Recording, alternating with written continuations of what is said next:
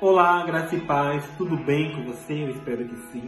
Abre sua Bíblia comigo lá em Salmos 31, 15, parte A, que diz o seguinte: Os meus tempos estão nas mãos do meu Deus. Novamente eu vou ler para você. Salmos 31, 15, parte A, diz o seguinte: Os meus tempos estão nas mãos do meu Deus. Você já reparou que, eu não sei se é, na minha, se é só na minha família, se na sua família sempre tem aquele tio ou aquela tia que sempre te compara com alguém? Falando de tal já casou, falando de tal já se formou, falando de tal A, falando de tal B.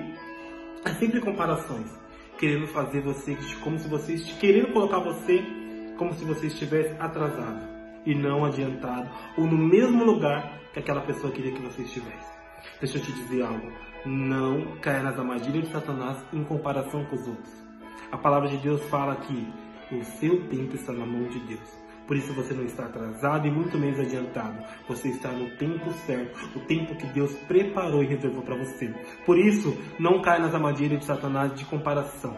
Olhe para Deus e veja que Ele está trabalhando nesse tempo com você. Pare de se lamentar. Pare de se comparar com os outros. Aproveite seu tempo e viva da melhor maneira com Deus. Porque Deus vai te usar e te qualificar